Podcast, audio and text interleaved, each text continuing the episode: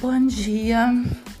É, essa gravação de hoje eu não estou fazendo no silêncio, não estou me importando se você vai ouvir barulho de passarinho, se você vai ouvir uma cadeira arrastando, porque eu quero que você ouça o que eu vou falar. Hoje a minha palavra especial vai para algumas pessoas que eu não conheço, mas que com certeza Deus conhece com muita intimidade. Essas pessoas são as 178 pessoas, ou as 178 audições, né?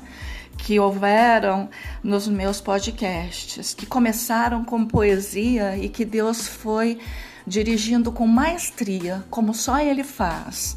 E hoje, eu não digo que as poesias não virão, mas hoje eu estou levando para você as verdades da Bíblia e as, a informação de que ela é aplicável aos dias de hoje, sim, que, o, que Deus é o Deus mesmo de ontem, hoje e eternamente. Eu sei, porque não só eu, mas eu conheço muita gente do meu convívio que já viveu e vive esses relatos, essas experiências. E eu não estou falando de mito, eu estou falando de vida, de vida com o Rei dos Reis e com o Senhor dos Senhores.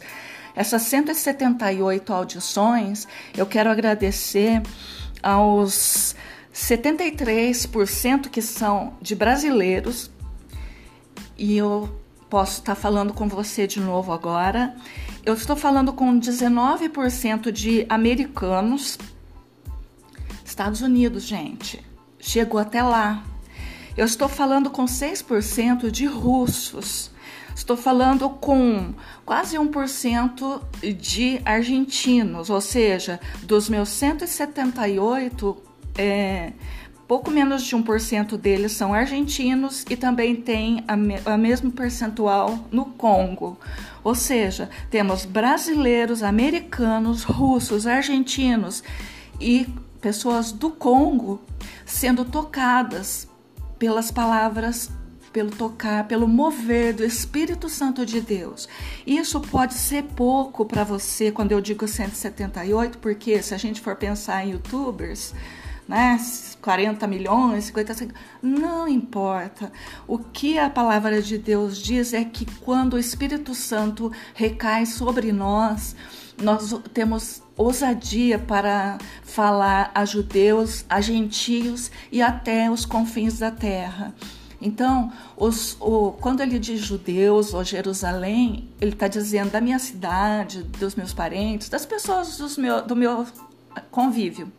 Quando ele diz aos confins da terra, senhores americanos, russos, argentinos e do Congo.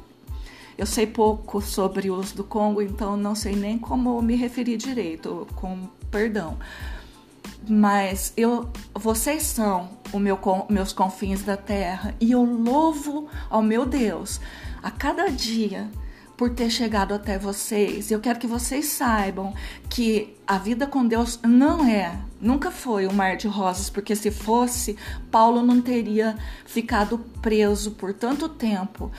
É, Estevão não teria sido morto apedrejado e, e, Pedro não teria sido morto como foi, João Batista não teria tido a sua cabeça numa bandeja. Acontece que, apesar de tudo isso, a palavra de Deus, o Evangelho do Senhor Jesus Cristo está vivo e atuante, fazendo diferença nas vidas.